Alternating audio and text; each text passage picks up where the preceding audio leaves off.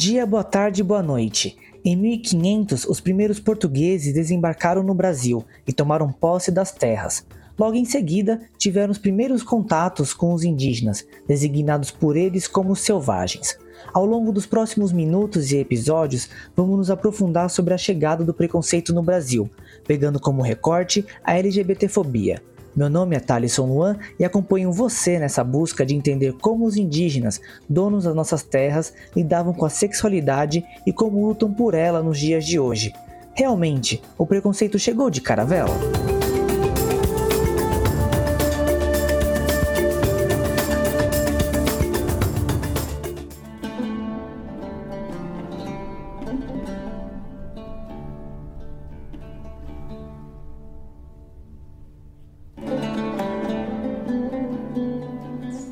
Primeira morte LGBTQIA+, no Brasil. Há em Juniparã, na ilha, um hermafrodita. No exterior, mais homens do que mulher, porque tem a face e voz de mulher, cabelos finos, flexíveis e compridos, e contudo casou-se e teve filhos. Mas um gênio tão forte que vive, vive porque receiam os selvagens da aldeia trocar palavras com eles. Junto da peça montada na muralha do forte de São Luís, junto ao mar, amarraram-no pela cintura a boca da peça e o cardo vermelho lançou fogo à escova, em presença de todos os principais dos selvagens e dos franceses. Imediatamente a bala dividiu o corpo em duas porções, caindo uma no pé da muralha e outra no mar, onde nunca mais foi encontrada.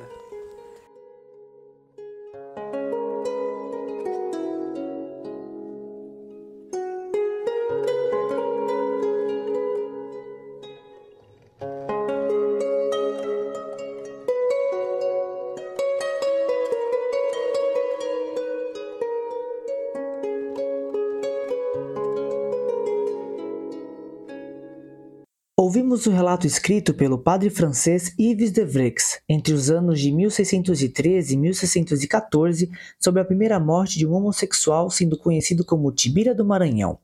Tibira é um termo tupi utilizado para designar aqueles que não se encaixavam nos padrões ocidentais de sexualidade. O padre participou da expedição enviada pela França em 1612 ao Brasil e escreveu sobre no livro Viagem ao Norte do Brasil. A leitura que você ouviu foi feita por indígenas LGBTs que lutam para levar o tema para o âmbito nacional. Após a leitura, eles compartilharam o sentimento de ter como primeiro caso de homofobia resultado em morte no país um indígena. Vamos ouvir o Rogério e o Wellington, indígenas gays da aldeia Guarani de Paranapuã e São Vicente, litoral de São Paulo.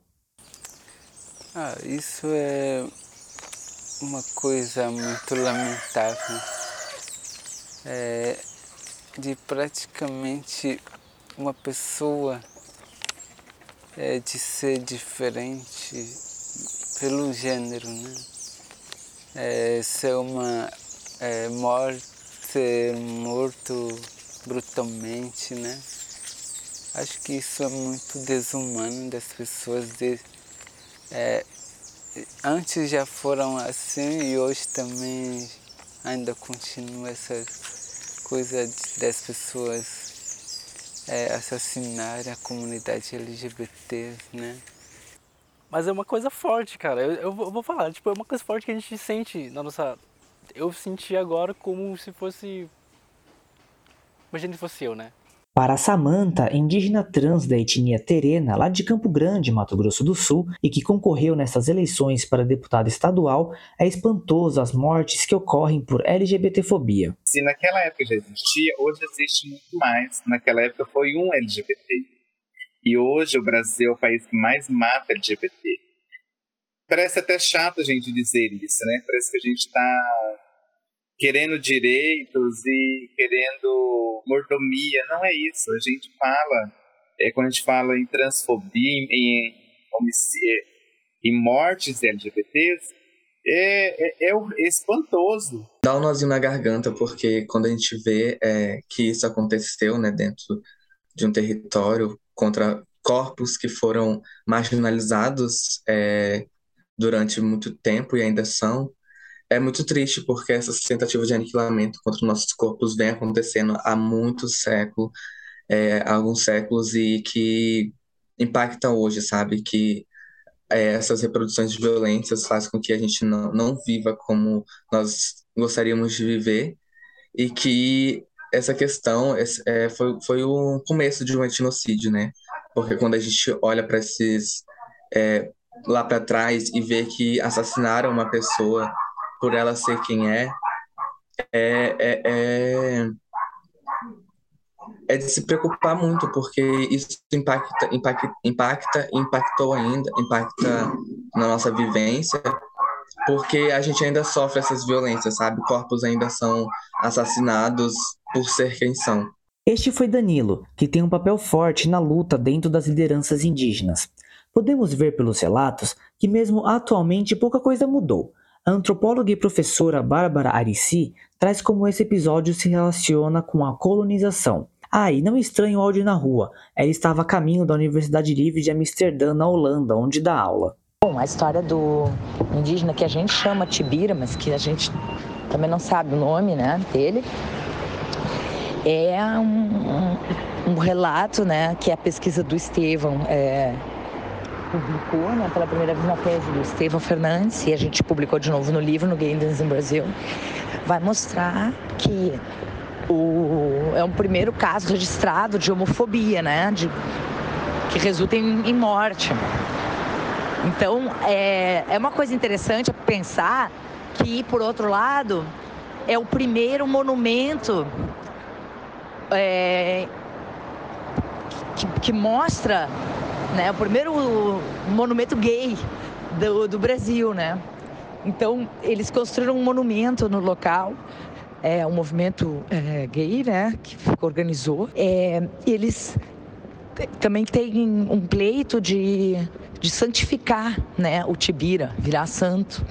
Então isso também é bem interessante, porque se por um lado você tem uma opressão, que é a igreja aprende ele, né, considerar que é um crime contra a natureza, que está fazendo sexo com uma pessoa da, do seu próprio sexo, amarra no canhão, bem dramático. Faz ele se converter antes, batiza. Aí atira com uma bala de canhão, o corpo é cortado ao meio, né? Uma parte é lançada no mar. É uma assim, uma cena dantesca, dramática mesmo, né? De uma violência terrível e uma violência pública, onde as pessoas vão ter é, de assistir também essa violência, né? Então é uma punição, né? Nesse sentido assim, entre aspas, exemplar, né? Para evitar outras pessoas de seguirem essa prática, né? De sexo de pessoas do mesmo sexo. Então, é, por um lado, a igreja ajuda né, os colonizadores e, faz essa punição, essa violência, esse é, homicídio, né? E por outro lado, o próprio movimento faz uma uma virada, né? Uma resistência de pedir então a santificação dele, né? De virar um santo, ou seja, dentro do próprio sistema simbólico da igreja, né?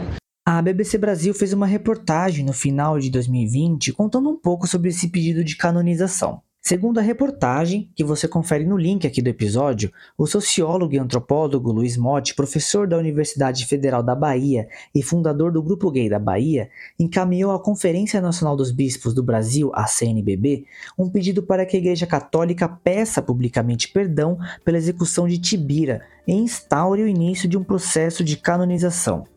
A CNBB, no entanto, me informou que não recebeu nenhum pedido até o momento e o Mote não respondeu aos meus contatos.